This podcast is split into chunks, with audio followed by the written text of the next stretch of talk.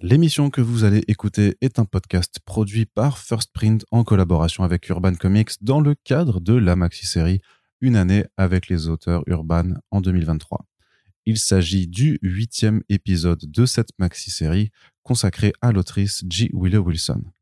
Notoirement reconnue pour avoir co-créé et écrit les aventures de Kamala Khan alias Miss Marvel, G. Willow Wilson a une longue carrière dans les comics qui remonte aux années 90 en ayant participé à plusieurs titres chez Vertigo. Depuis quelques années, Wilson se spécialise dans euh, la production de comics en indépendant tels que Invincible Kingdom ou prochainement The Hunger and the Dusk, mais c'est aussi une autrice venue récemment chez DC Comics pour plusieurs titres comme euh, Batman One Bad Day, Catwoman et surtout la série régulière Poison Ivy. Au cours de cette émission, nous allons donc aborder l'ensemble ou du moins essayer d'aborder l'ensemble de cette carrière toujours en plein essor, et parler de processus créatifs, de réflexion sur l'écriture et sur le monde des comics. Si le travail vous plaît, n'oubliez pas de le partager. Et en attendant, je vous laisse avec le générique. On vous retrouve ensuite dans une interview intégralement doublée en VF avec G. Willow Wilson. Très bonne écoute à vous.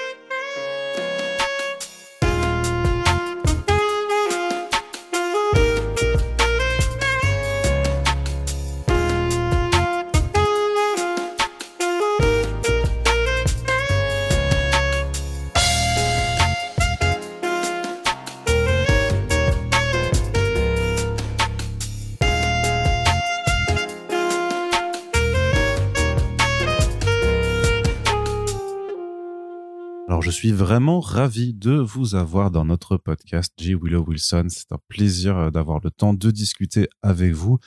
Et bien entendu, je vais commencer par une question d'ordre général pour celles et ceux qui nous écoutent et qui ne vous connaîtraient pas encore. Est-ce que vous pouvez simplement vous présenter? Je m'appelle J. Willow Wilson, G pour Gwendoline, un nom que personne n'utilise sauf si j'ai fait quelque chose de grave ou que je suis chez le docteur. Je suis une autrice de comics et de romans et l'une des co-créatrices du personnage de Miss Marvel, un personnage qui a eu droit à une série télévisée sur Disney ⁇ Actuellement, j'écris la série Poison Ivy chez DC et la saga de Haute Fantasy Hunger and the Dusk chez IDW. C'est un très bon résumé, je pense. Merci beaucoup. Alors, en ce qui concerne les comics, est-ce que vous pouvez nous parler de votre rapport avec ce médium? Est-ce que vous étiez déjà lectrice de comics lorsque vous étiez plus jeune? Oui, j'étais déjà une très grande fan de comics en grandissant. Nous vivions avec peu de loisirs dans mon enfance et je n'avais pas le droit de regarder la télévision. Donc je lisais beaucoup de livres. J'ai découvert la bande dessinée lorsque j'étais petite et j'étais obsédée par les X-Men qui ont été mon premier vrai amour. Plus tard, en grandissant, je me suis intéressé aux grandes histoires de la bonne période de Vertigo, ceux de la British Invasion. Sandman, Shade the Changing Man, Preacher, ce genre de choses sorties dans les années 90.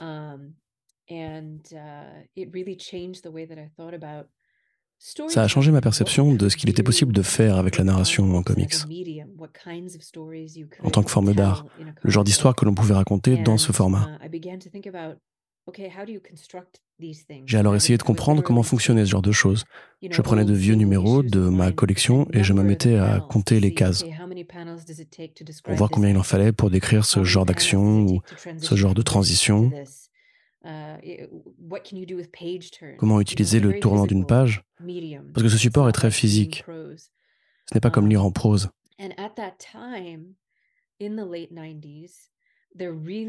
À cette époque, dans les années 90, il n'y avait pas de cursus formel pour étudier les comics.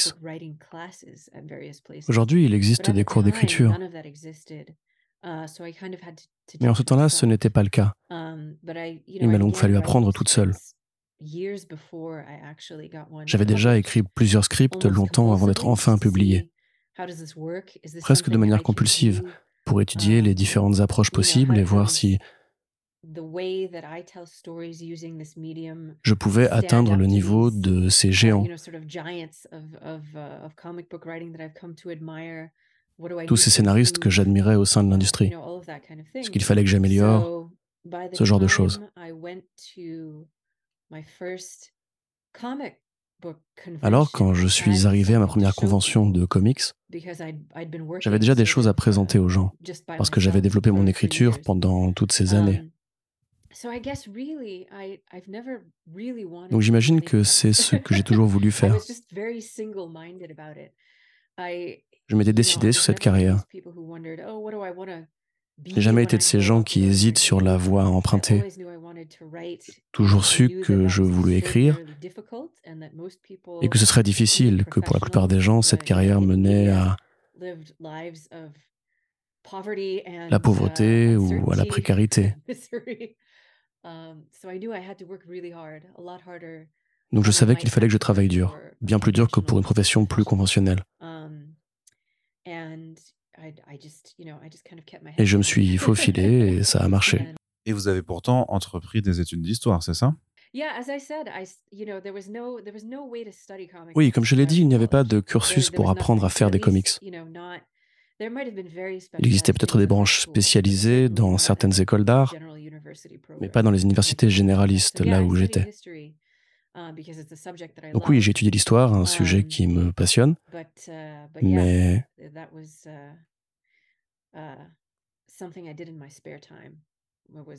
en parallèle, sur mon temps libre, je prenais du temps pour m'éduquer au sujet des comics. Hum, quelle est, selon vous, la spécificité du format comics en tant que discipline artistique? Vous avez écrit des comics, mais aussi des essais, euh, dans d'autres formes d'écriture, des romans. Alors, en quoi le comics se distingue-t-il des autres genres? Pour moi, c'est le fait que dans les comics, on peut allonger ou ralentir le passage du temps uh, pour raconter quelque chose. Quand on écrit de la prose, le rythme de l'écriture compte, mais la vitesse de lecture va jouer également. En prose, il est assez facile de construire un suspense. Parce que la plupart des lecteurs, sauf ceux qui ont un regard photographique, lisent une phrase après l'autre. Dans les comics, dans la mesure où notre cerveau appréhende les images différemment de la façon dont il appréhende les mots, on peut créer une situation où l'on spoile sa propre histoire. Parce que le suspense, le cliffhanger situé sur une page précise, va se retrouver nez à nez avec la résolution de l'intrigue sur la page d'en face, ce qui gâche la surprise. Donc la technique voudrait que si vous avez un cliffhanger, il faut être sûr de le positionner sur l'envers de la page, autrement il est tout de suite gâché. Et je ne sais pas si un autre médium comprend ce genre de détails que le scénariste doit garder à l'esprit dans la structure de l'histoire. Il y a aussi la décompression, un outil que les auteurs britanniques des années 90 utilisaient énormément. Cela permet de ralentir une scène qui ne prendrait que quelques secondes en une page complète, voire une série de plusieurs pages. Ce qui oblige presque le lecteur à lire au ralenti. On ne peut pas faire ça en prose. J'aime utiliser tous ces éléments. Je pense qu'ils offrent un degré de contrôle sur la narration que les autres supports artistiques n'ont pas. C'est ce genre de choses qui font que je reviens toujours à cette discipline. Et concernant les super-héros, pensez-vous qu'ils conservent la même importance, le même rôle symbolique dans l'état actuel de la culture moderne? Vous savez, c'est une question intéressante parce que je pense que nous sommes au bout d'une sorte de cycle culturel chez les super-héros. Pendant les 15 dernières années, c'était une mode conséquente. Il y a eu tellement de uh, films. Je pense que ce qui a participé à cette euphorie, c'est qu'enfin, on pouvait rendre à l'écran des choses qui n'étaient pas possibles jusqu'à présent. Beaucoup de ces histoires sont apparues dans les années 30, 40, 50, mais le cinéma n'avait pas la technologie nécessaire pour les restituer à l'image. Et d'un seul coup, grâce aux effets spéciaux, on s'aperçoit que c'est désormais possible. Je pense que ça a beaucoup favorisé ce nouvel intérêt mondial pour les super-héros en tant que genre de fiction.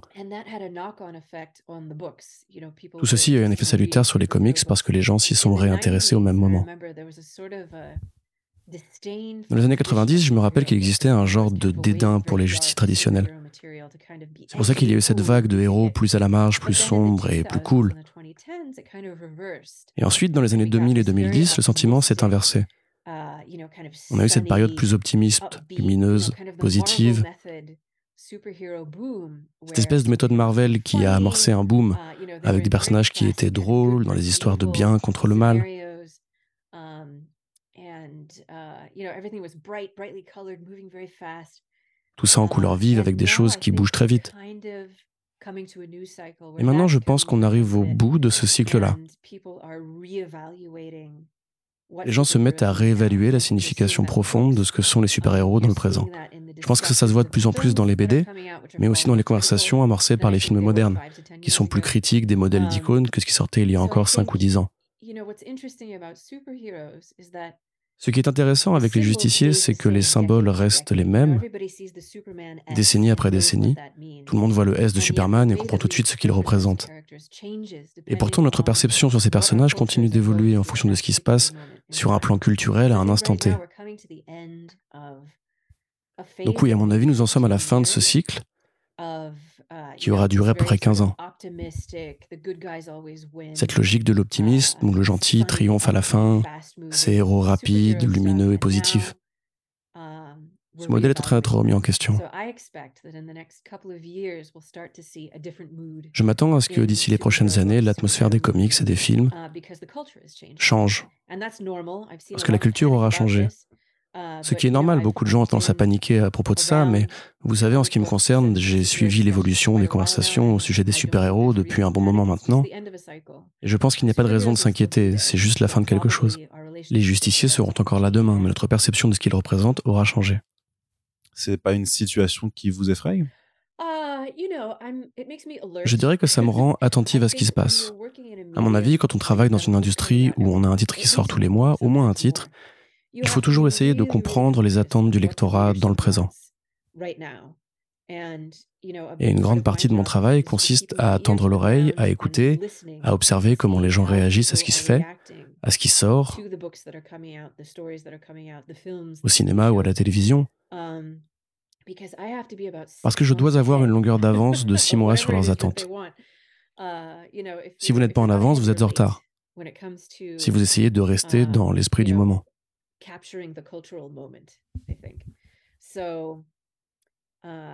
Et en ce moment même, j'essaye de démêler ce qui se passe. Si nous sommes à la fin d'un cycle, qu'est-ce qui va se passer dans le cycle suivant? J'essaie de me préparer à ça. Ça fait sans doute partie des raisons pour lesquelles la série Poison Ivy a eu un tel succès surprise. Au départ, je ne pensais pas partir sur une série régulière sur ce personnage. L'idée était au départ de faire une histoire courte de 8 pages, mais le projet a si bien fonctionné que l'éditeur et le public étaient enthousiastes pour une suite. Et donc c'est devenu une mini-série de 6 numéros, puis de 12 numéros, et maintenant c'est une série uh, régulière. C'est plutôt rare. Généralement, c'est l'inverse. On prépare un projet pour deux ans, et au bout d'un an, le titre est annulé. Um, Je pense que ça participe de ce changement. Nous sommes en train de bouger vers une ère de l'anti-héros il me semble que l'engouement pour les anti-héros est en passe de faire son grand retour. La génération des millennials, c'est-à-dire cette génération passée à travers cette période très optimiste, très sincère, très enjouée de la grammaire super-héros de ces 15 dernières années,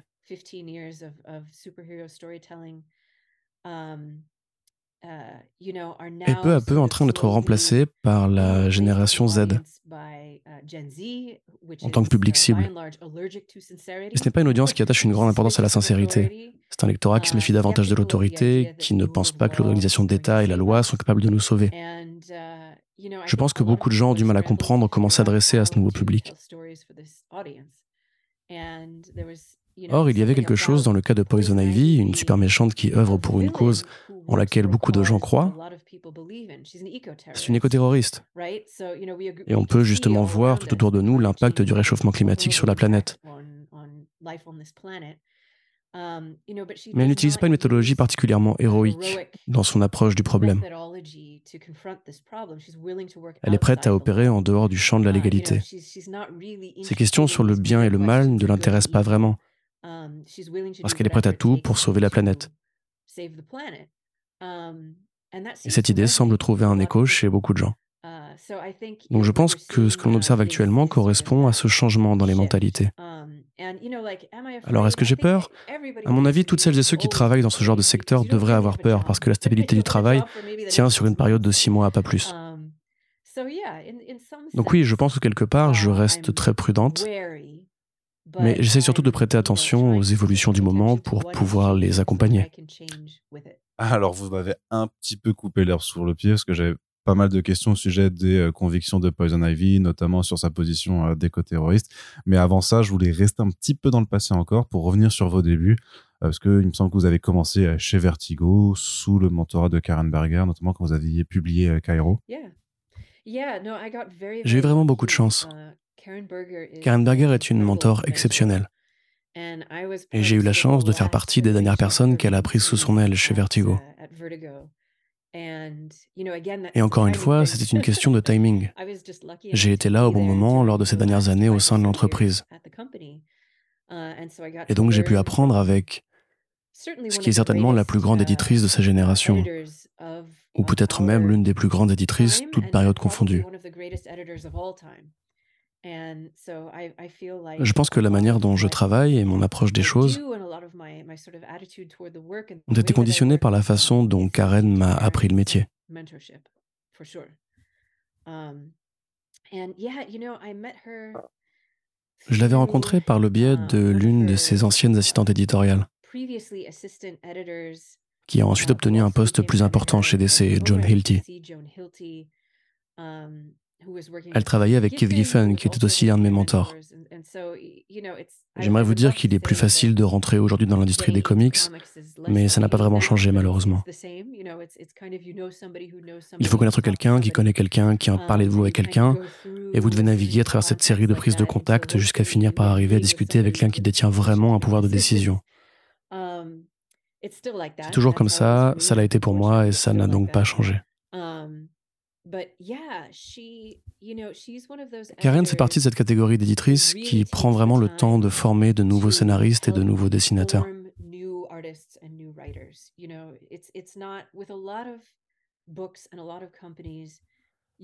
Parce que la plupart du temps, dans ce secteur, on vous demande de déjà savoir tout faire au moment où vous passez la porte d'entrée. Et vous n'avez pas vraiment le temps de prendre vos marques parce que les ventes sont très uh, importantes. Les éditeurs ne sont plus très patients, ne vous laissent plus construire une base de fans sur la durée. Il faut démarrer très um, fort, très vite ce qui n'est pas une très bonne façon d'accompagner les nouveaux talents. Alors que Karen avait plus tendance à se dire, alors prenons les choses dans l'ordre, voilà ce qui fonctionne à mon avis et voilà ce qui fonctionne moins. Revenons à la base du projet et essayons de le repenser du début à la fin. Uh, et ce genre d'attitude est très rare dans l'industrie. Je sais que moi, comme beaucoup de scénaristes, nous lui devons une partie de notre carrière, dans le sens où elle s'autorisait une latitude et une disponibilité qui lui permettaient d'accompagner les jeunes artistes et les jeunes scénaristes sur un plan individuel. Parce que vous savez, c'est un art très complexe. Presque personne n'est naturellement doué pour les comics. Il faut faire des expériences jusqu'à comprendre comment tout fonctionne. Et donc oui, son aide a été vitale pour moi et corrigez-moi si je me trompe, mais je crois comprendre que le fait que euh, vous avez vécu au Caire, euh, et par rapport aussi à, votre religion, ça a une influence sur vos premiers projets, ou peut-être pas du tout? Eh bien, on dit souvent qu'il faut écrire sur les choses que l'on connaît. Or, moi, j'ai passé le début de ma vingtaine à vivre au Caire et à étudier la religion. Donc oui, une bonne partie de mes premiers travaux a beaucoup été influencée par l'idée de la foi, par la vie sur place, um, parce que c'était mon quotidien à ce moment-là.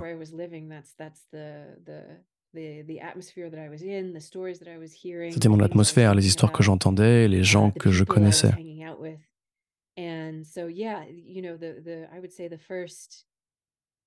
Je dirais que pour les 5 à 10 premières années de ma carrière, cette influence était assez claire et évidente.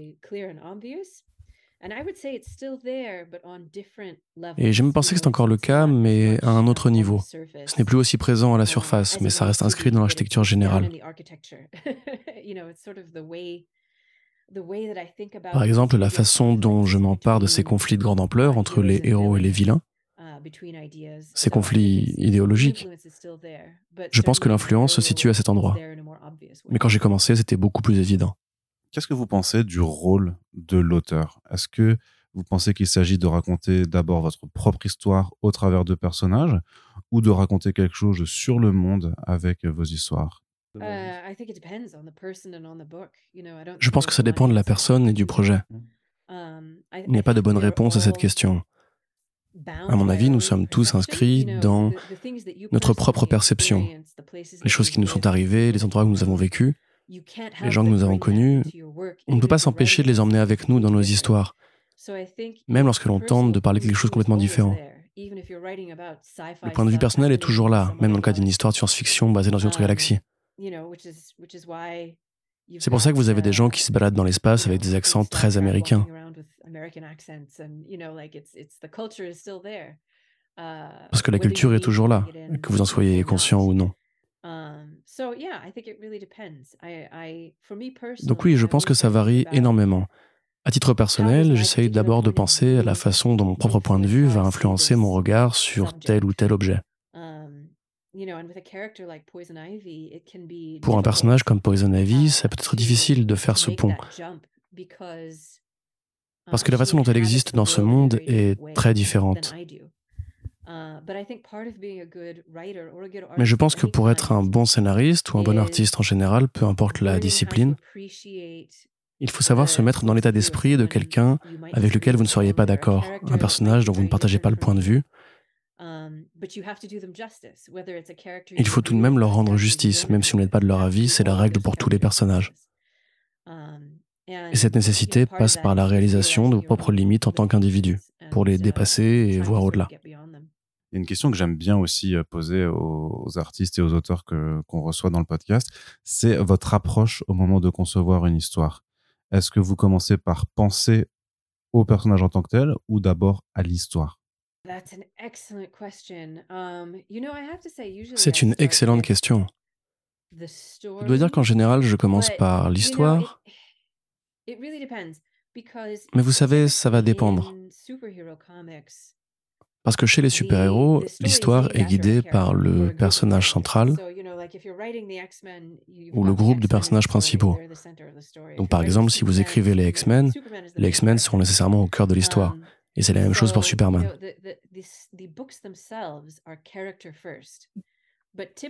Donc toute la mécanique appartient au personnage. Mais votre boulot va alors être de raconter une histoire qui n'a jamais encore été racontée à propos de ce personnage précis. Et dans le cas de personnages qui ont 50 ou 75 ans, c'est forcément difficile. Donc je pense que ça fait partie des spécificités de ce travail. Vous rentrez dans le projet en sachant exactement comment fonctionne ce personnage, parce que vous avez des dizaines et des dizaines d'années de background sur lesquelles vous appuyez. À partir de là, vous devez composer une histoire qui révèle quelque chose de neuf à propos de ce personnage, qui permettra aux gens qui lisent ces aventures depuis très longtemps de se dire Waouh, je, n'avais jamais pensé à ça sous cet angle. Et c'est le challenge. Prendre une création que tout le monde connaît et l'orienter dans une direction inattendue.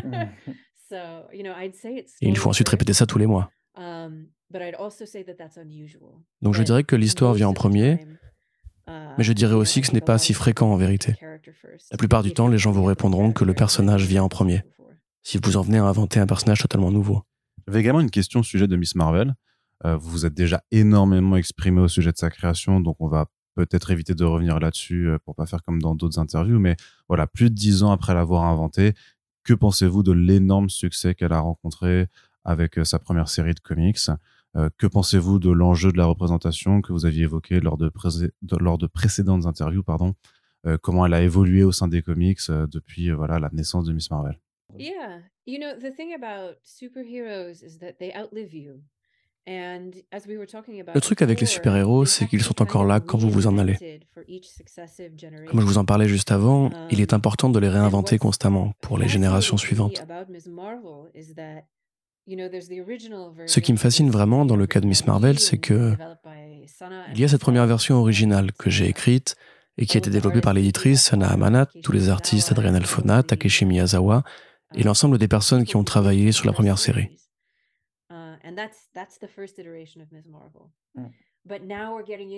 Et ça, c'est la première itération de Miss Marvel. Et maintenant, nous entrons dans, un nouveau cycle, pour une nouvelle génération qui a besoin d'histoires différentes parce que le monde a changé. Donc oui, c'est fascinant pour moi de voir comment ce personnage que j'ai aidé à créer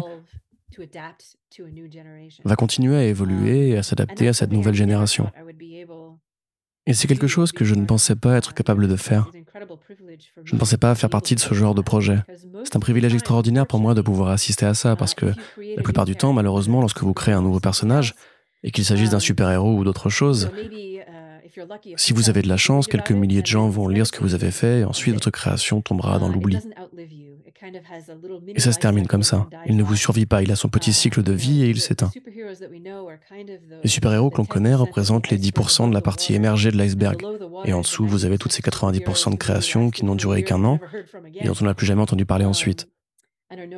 Seuls les plus gros fans qui lisent énormément s'en souviendront éventuellement. Donc, avoir pu faire partie de quelque chose qui continuera de vivre après moi, c'est extraordinaire. Et j'essaye de ne pas trop m'en approcher, vous voyez, de ne pas trop donner mon avis sur comment le personnage devrait fonctionner, à quoi ses prochaines aventures devraient ressembler, parce que maintenant, c'est au tour des nouveaux artistes, des nouveaux auteurs de la définir, pour qu'elle s'adapte à leur époque, aux besoins de ces nouvelles générations. Oui, c'est incroyable. Je ne pensais pas que ça pourrait m'arriver. Donc ça ne vous dérange pas ce mécanisme de l'industrie mainstream qui veut que le personnage ne vous appartienne pas malgré l'énorme succès qui va bien au-delà des lecteurs de comics et qui fait que Léoré ne sera plus à vous à la fin? Um, Eh bien, ça fait partie des règles et des usages du fonctionnement de cette industrie. Malheureusement. Uh, Je connaissais les règles quand j'ai franchi cette porte. Um, à mon avis, ça devient plus compliqué lorsque vous avez fait quelque chose qui devient un énorme succès. Parce que la plupart du temps, ce que vous créez n'a pas un énorme retentissement, donc ce n'est pas si grave, vous comprenez? Vous avez le droit d'avoir votre avis dans la mesure où personne ne va s'y intéresser. Vous pouvez vous permettre d'être tatillon pour d'un personnage plus mineur parce que personne ne passera après vous de toute façon.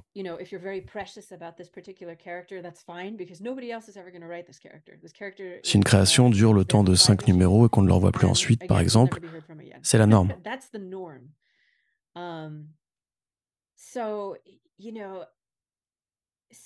À partir de là, voir un personnage devenir aussi important, c'est forcément une surprise. Et c'est certainement plus difficile à appréhender que dans un cas où il n'y a que vous et le dessinateur qui s'y intéressent. Dans ce cas, c'est comme si vous étiez seul dans la pièce à vous parler à vous-même. Le public est moins conséquent, le projet ne durera pas aussi longtemps. Mais c'est le compromis. C'est le sacrifice que vous devez faire.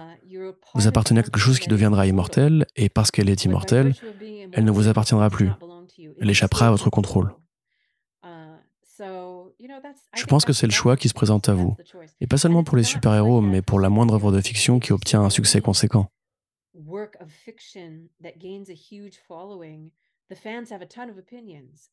Les fans ont des tonnes d'opinions, et souvent elles ne sont pas d'accord avec l'opinion du créateur. Et vous ne pouvez pas empêcher que ça arrive, parce qu'une fois que c'est arrivé, le projet a sa propre existence autonome et indépendante, au-delà de vos plans. Et c'est le compromis, le contrôle ou bien l'immortalité. Une question un petit peu plus nerdy. Récemment, vous avez écrit une histoire courte au sujet de la mort de Miss Marvel, parce que l'éditeur a décidé d'en faire une mutante et plus euh, juste euh, une inhumaine. Alors qu'au départ, il me semblait que vous aviez prévu d'en faire une X-Men d'entrée de jeu. Alors ce n'est pas exactement ça. Dès le début, uh, nous savions que Miss Marvel était obligée d'être une Inhuman parce que c'était la mode du moment. C'était cette propriété intellectuelle que Marvel voulait mettre en avant à cette période. Et encore une fois, tout ça fait partie des règles quand vous travaillez au sein de cet écosystème. Uh, il existe des logiques dans lesquelles vous devez apprendre à naviguer, et si vous n'y arrivez pas, alors il faudra trouver un nouveau travail. Um, et donc, encore une fois, je connaissais les règles d'entrée de jeu. L'un des challenges que j'apprécie dans le fait d'écrire, passe par le fait de réussir à composer une histoire intéressante, hors du temps, tout en opérant au sein de ces restrictions. Alors j'ai appris à connaître et à aimer les Inhumans, Ce groupe de personnages vraiment très étrange et très surréaliste, sorti d'une période justement surréaliste de l'histoire des comics. Et j'ai développé un amour sincère pour ce groupe. En fait, il n'y a jamais eu de moment où je me suis dit, si seulement j'avais pu faire de Miss Marvel une mutante, tout aurait été parfait. J'avais reçu une consigne et l'objectif était de rendre ce personnage intéressant, de transcender l'exercice. Parce que quand personne ne s'attend à grand-chose, c'est une incitation à se dépasser, parce que les gens ont des attentes limitées à ce moment-là. C'était presque amusant d'entamer la série avec un présupposé aussi loufoque. On s'était dit qu'on allait réussir à surprendre le public et on a réussi. Et je dis on parce qu'en réalité, la création de ce personnage a nécessité le travail de nombreuses personnes. Comme Sana, Adrian, Takeshi, Nicoleon, toutes celles et ceux qui ont travaillé sur la série. En résumé, je n'avais pas vraiment l'impression qu'il lui manquait quoi que ce soit. Mais maintenant que Marvel a récupéré les X-Men, effectivement, ça a du sens de se dire qu'il voudrait entretenir le statut particulier de Miss Marvel dans l'univers Marvel, de pouvoir continuer à l'utiliser au premier plan dans la grande saga qu'il développe pour les prochaines années. Le personnage a changé, le personnage doit continuer à se réinventer pour s'accorder à son époque. Donc non, ça ne me dérange pas. C'est inévitable. Je suis contente qu'il m'ait demandé de revenir pour cette histoire qui revient sur ses funérailles.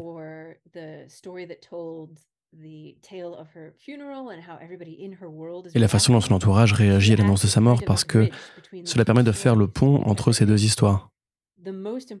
Parce qu'à mon sens, l'élément central du personnage de Miss Marvel, son vrai super pouvoir, c'est cette communauté qui l'entoure. Elle est très proche de sa famille, de ses voisins, de ses camarades d'école. il était crucial que ces différentes relations l'accompagnent dans cette transition. Donc j'ai été heureuse de venir pour rendre les clés. Comme si moi, j'étais la vieille garde qui venait transmettre l'histoire aux gens qui se chargeront de l'accompagner pour le futur proche. Et cela me paraît très approprié de savoir que la nouvelle scénariste immédiate se trouve être Iman Velani, qui joue le rôle de Miss Marvel dans la série et au cinéma. Et elle était encore enfant lorsque Kamala est apparue. Uh, et maintenant, elle est devenue Kamala. D'une manière générale, je ne pensais pas être un jour impliqué dans la création d'une nouvelle super-héroïne parce que c'est tellement rare que je ne m'en remettrai jamais. Ça continuera à me surprendre. Pour parler un petit peu d'Invincible Kingdom aussi, votre projet chez Burger Books avec euh, Christian Ward. Euh, c'est un titre qui parle énormément du thème de la foi. Et euh, pour moi qui ne suis pas une personne très, très croyante, ce qui m'a surpris dans cette lecture, c'est que malgré vos propres convictions, vous avez décidé de, de, présenter une organisation religieuse comme corrompue, euh, Était-ce plus difficile de parler de ce sujet de la foi dans un comic book? Oui et non. Je pense que ce qu'il y a de merveilleux lorsque vous écrivez de la science-fiction ou de la fantasy, um, c'est que vous pouvez vous pouvez faire comme si vous n'étiez pas au courant. Vous voyez, vous pouvez évoquer des sujets qui vont s'appliquer à la matérialité du monde réel, mais vous ne le faites à l'ombre du voile de um, l'imaginaire. Donc c'est comme si vous auriez pu parler de n'importe quel autre sujet. Oh, si quelqu'un vient vous voir et vous dit ⁇ Oh, vous avez essayé de parler de ça ou de ça ⁇ vous pouvez toujours lui répondre que non, ce n'est que de la um, fiction, que ça n'évoque rien de précis dans la réalité. Ce qu'il y a de spécifique dans Invisible Kingdom, c'est cette évocation du conflit entre la foi, la foi authentique, et les machinations politiques très réelles des grandes organisations religieuses. Je pense que pour toutes celles et ceux qui adhèrent à une religion répandue et bien installée, il existe cet espoir qui voudrait que les leaders de cette religion suivent les principes fondateurs de la foi. Mais la vérité, c'est que ce n'est généralement pas le cas. Et parfois, ce n'est pas le cas du tout. Parfois, l'attrait du pouvoir à cette échelle d'influence va finir par corrompre les personnes les plus pieuses. Et c'est vraiment de ça que parle Invisible Kingdom, de cette conspiration qui se tient dans les ombres entre deux factions qui se font passer pour des adversaires mutuels. Les porte-paroles de cette religion très archaïque et les patrons de cette grande corporation basée sur la vente de produits.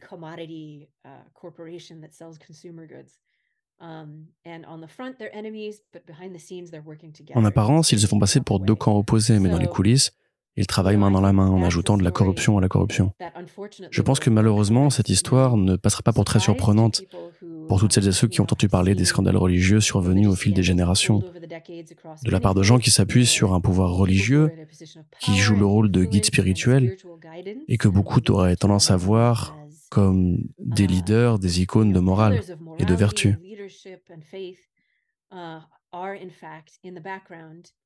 Et qui se sont finalement révélés être des gens extrêmement corrompus en secret. Leur comportement allait à l'encontre de la religion qu'ils prêchaient pour les autres.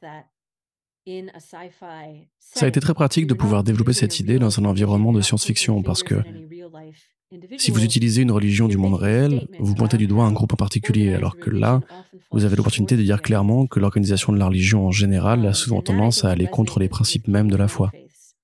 Et cette idée, je pense, devrait résonner avec tout un tas de gens de chapelles différentes. Parce que c'est un problème très humain qui ne s'applique pas qu'à une seule religion. J'avais aussi envie de savoir comment vous sélectionnez les artistes avec lesquels vous travaillez. Je dois dire que Christian Ward m'a été suggéré par Karen Berger. Hmm. J'ai été très heureuse de pouvoir travailler à nouveau avec elle chez Dark Horse, où elle a monté son propre label. Nous avons discuté sur le style que nous voulions pour cet album, de l'atmosphère et de l'esthétique recherchée. Et lorsqu'elle m'a suggéré Christian Ward, je suis allé voir ce qu'il faisait et je n'en revenais pas.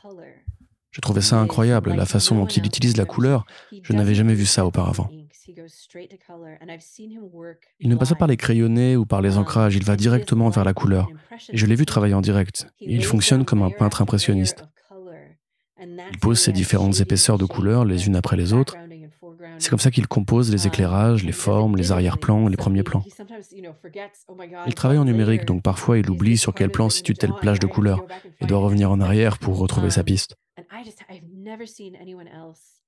Je n'avais jamais vu personne travailler comme ça dans le monde des comics.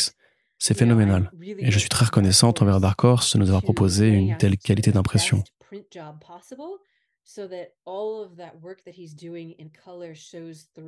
Comme ça, tout le travail qu'il a réalisé avec ses um, couleurs se voit et c'est presque tactile. Généralement, l'éditeur émet toujours une suggestion. Parce que je peux entrer et dire que j'aimerais um, travailler avec un tel ou une telle. Mais la plupart du temps, les artistes les plus populaires sont uh, forcément très occupés. Donc c'est généralement la disponibilité qui joue le rôle d'arbitre. Um, Est-ce que vous allez être disponible au moment où ce dessinateur va être disponible? Est-ce que vous allez être capable d'aligner vos deux emplois du temps je suis toujours reconnaissante et je m'estime très privilégiée d'avoir pu travailler avec tous les artistes fantastiques que j'ai croisés sur mes projets. Parce que oui, le temps est un ennemi. Lorsque la série avait été publiée chez Dark Horse, il y a eu une décision qui a été prise de sortir la fin directement en album plutôt que de single issues. J'avais envie de recueillir votre avis sur cette évolution du standard comics euh, au sein du marché. Alors dans ce cas-là, c'était à cause de la pandémie. Um, Mais je peux vous dire qu'il existe bel et bien des conversations en ce moment même sur le retour au format album. Cette idée de l'anthologie en roman graphique qui n'existait pas aux États-Unis il y a seulement dix ans. Là-dessus, la France et le reste de l'Europe ont une solide longueur d'avance sur nous. Sur le plan de la distribution, de l'accès aux bandes dessinées. Nous, aux États-Unis, le principe fondateur reste ce modèle du comics distribué à rythme mensuel. Il y a de bonnes raisons à ça, je ne suis pas en train de dire que c'est une mauvaise chose. Ça fait partie de notre culture, de notre histoire. C'est un format que les gens pouvaient acheter pour 25 centimes sur un présentoir en allant à l'épicerie. Alors que maintenant, on se rend plutôt dans des librairies spécialisées, qui ne sont pas seulement des comic shops, mais aussi des lieux de communauté. C'est là que les fans de comics vont se retrouver, échanger des conseils, partager des exemplaires et discuter de leur passion. Donc ce système de distribution en mensuel ne repose pas seulement sur un principe de raconter des histoires, mais aussi comme un élément qui permet de bâtir des communautés. En ce qui me concerne, je ne pense pas qu'il faudrait s'en débarrasser um, complètement. Parce que ça rentre dans le cadre de notre histoire et ça remplit une fonction précise. Cependant, je pense que nous en sommes tous rendus compte, certains projets sont simplement mieux servis lorsqu'ils sortent directement au format album. comme c'est le cas pour les mangas et comme pour beaucoup de BD en France, en Italie ou en Espagne. Parce que ça a l'intérêt de réduire le temps d'attente, et nous vivons dans une culture du binge-watching. Les gens veulent vouloir lire tout en une fois, regarder toute une série en une fois, et je pense qu'enfin, l'industrie a fini par reconnaître que certains albums fonctionneraient mieux sur le plan des ventes en allant directement vers ce format. Alors qu'il était presque interdit de seulement commencer à évoquer l'idée aux États-Unis il y a quelques années. Je pense que nous verrons ces conversations évoluer dans le temps. Et personnellement, j'espère que nous pourrons avancer sur cette réflexion sans mettre de côté les librairies spécialisées, qui sont un élément essentiel et vital pour les communautés de fans, pour servir de point d'ancrage local, en plus de simplement créer des emplois. Il doit forcément exister une façon de faire coexister ces deux logiques. Je ne sais pas comment, mais par chance, ce n'est pas mon métier de prendre ce genre de décision, donc nous verrons bien ce qui se passe. On pourrait dire aussi que si le format change, ça aura forcément un impact sur votre écriture, parce qu'avec les numéros en mensuel, il y a le cliffhanger de fin qui ne fonctionnera plus dans une histoire publiée en album. À 100%, oui. Le processus est vraiment très différent. J'ai longtemps travaillé dans le format mensuel et si je gardais bien en tête l'idée qu'il existerait un album en bout de chaîne, il faut bien se dire que certaines choses qui fonctionnent par numéro ne rendent pas aussi bien une fois mises en commun. En mensuel, vous devez référencer explicitement certains personnages, certains éléments, dans le cas où le lecteur qui aurait le numéro entre les mains prendrait la série en cours de route. Alors il y a ces références presque forcées et très bizarres à des personnages qui n'ont pas d'intérêt si vous écrivez directement pour un album. Vous devez vous répéter énormément, ce qui aide à la lecture en mensuel mais qui ne marche pas dans un album. Donc oui, c'est une façon très différente de travailler. Mais je pense que pour certains livres, il est simplement plus logique d'opter pour le format roman graphique. Il faudra voir comment le marché se comporte. Encore une fois, nous sommes en phase de transition. Dans cette même thématique, vous avez évoqué le fait que Poison Ivy est passé d'une histoire courte à une mini-série avant de devenir une série régulière.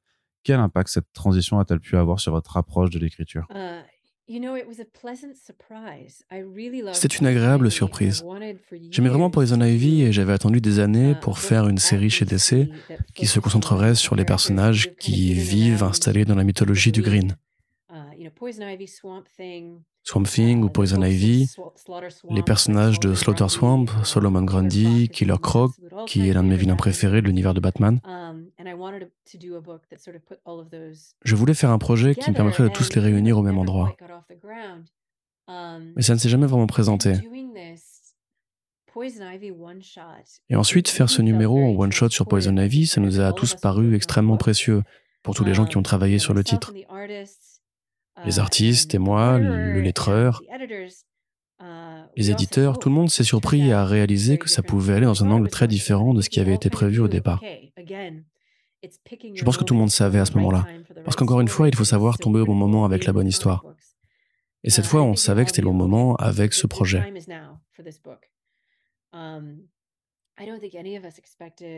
Je ne pense pas que qui que ce soit s'attendait à l'enthousiasme que ça a provoqué ensuite. La première édition en album s'est mieux vendue sur le premier mois que ce que l'éditeur avait prévu sur l'ensemble de la première année.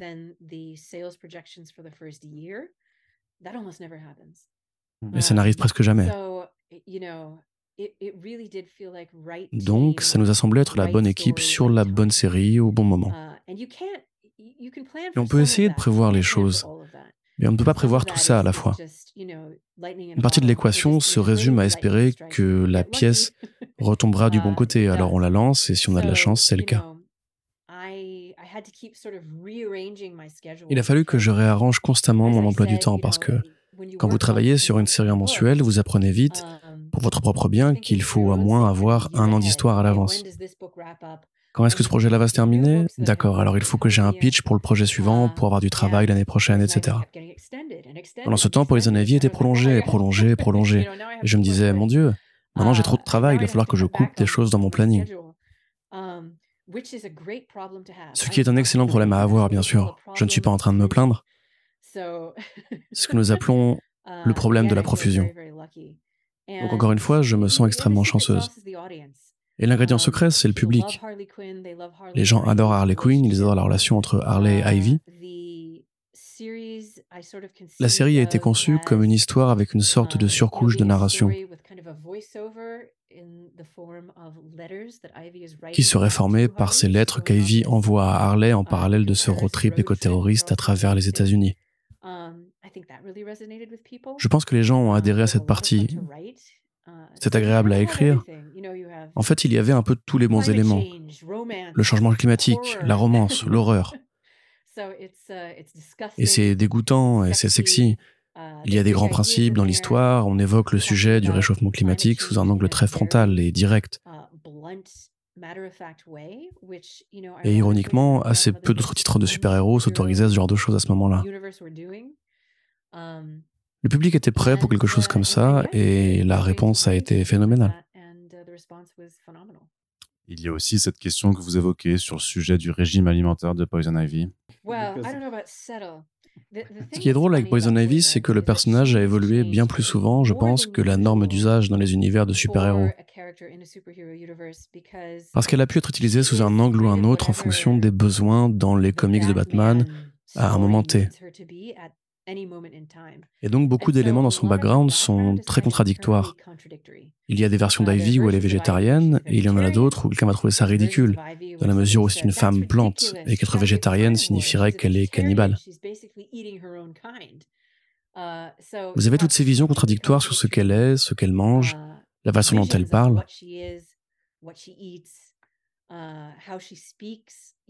Puisque parfois, Ivy va s'exprimer comme si elle avait reçu un coup à la tête, elle ne parle que par fragments, avec des phrases hallucinées, um, dans un style très enfantin, comme si elle était perdue dans le green et ne pouvait pas communiquer dans une langue humaine, um, d'une manière très uh, infantilisante. Et je voulais en quelque sorte rappeler aux gens qu'au départ, c'est tout de même une brillante scientifique. Elle n'a aucune raison de se mettre à parler comme un bébé.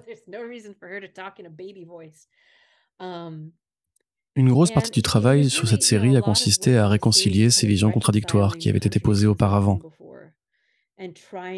Pas de les ignorer, mais les incorporer dans un ensemble qui aurait du sens. Et ça a été un travail très intéressant. Parce que beaucoup d'artistes réputés et respectés ont utilisé ce personnage au fil des années, et de recoudre toutes ces données dans un tout cohérent, ça a été une véritable expérience. Dans la série Poison Ivy, vous évoquez toute une série de problèmes liés à la situation du moment sur l'écologie, et notamment le fait que Poison Ivy appelle à une réaction violente pour s'opposer à ce problème. Est-ce que vous partagez cet avis à titre individuel? J'espère que ce n'est pas le cas. J'espère qu'elle se trompe. Parce que je pense qu'une révolution violente sur la base du réchauffement climatique serait, à court terme, si profondément destructrice pour les gens ordinaires que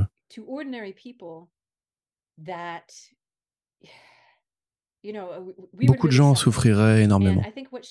Ce qu'elle réalise au cours de son voyage, c'est que si un conflit devait finir par apparaître, dans lequel nous finirions par nous battre les uns contre les autres, les gens qui sont vraiment responsables de la situation dans laquelle nous nous trouvons, eux, ne seraient pas punis pour autant. Les premiers responsables de la crise climatique sont ceux qui sont le moins impactés par ces effets. Ils sont aussi les mieux protégés de toute forme de révolte potentiellement engendrée par cette crise. Les milliardaires peuvent faire construire des bunkers, stocker de la nourriture, ou bien ils peuvent s'envoler vers l'espace. Ce sont les gens normaux qui, en cas de révolution violente face à la situation actuelle, seraient le plus en danger. Et donc j'espère qu'Ivy se trompe. Là où elle n'a pas tort, en revanche, c'est que l'urgence de cette question du réchauffement global, après cette année en particulier, où on avait vraiment le sentiment qu'aucun endroit sur Terre n'était pas affecté par les incendies, les inondations et les tempêtes, j'espère qu'au moins maintenant nous pouvons tous nous mettre d'accord sur l'urgence que représente la situation.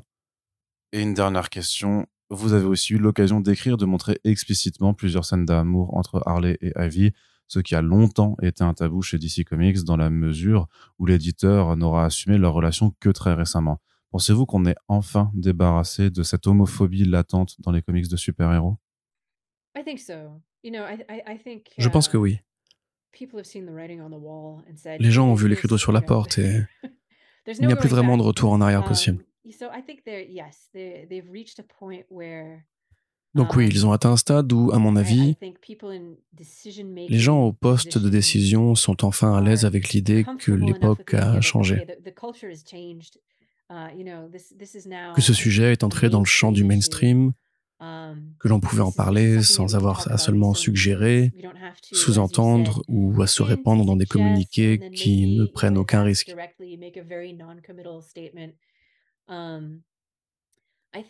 Je pense que les grands groupes, les grandes corporations sont les plus lentes à évoluer sur bien des aspects parce que leur première crainte est de perdre des perdus du public, des spectateurs, des lecteurs. Donc je pense qu'ils ne se mettent à bouger que lorsqu'ils sentent que la culture a très clairement changé et qu'il est désormais possible de bouger sans prendre de risques. Or, la culture a changé. En fait, maintenant, ces groupes ont sûrement 10 ans de retard au point où nous en sommes.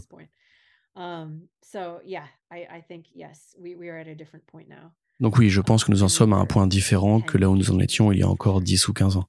Très bien, merci beaucoup encore une fois de nous avoir accordé ce moment, Willow. C'était un vrai plaisir de nous avoir dans le podcast. Merci. C'était formidable de vous parler, merci de m'avoir reçu. C'est donc la fin de cette émission. Nous vous rappelons que si vous appréciez le travail fourni avec ces podcasts, le plus important est de le partager à la fois pour faire découvrir l'émission, mais également l'autrice et ses travaux. Nous vous donnons rendez-vous très bientôt dans le prochain podcast de cette collaboration avec Urban Comics, puisque nous aurons le plaisir de rencontrer, de retrouver même, en ce qui nous concerne, Tom Taylor.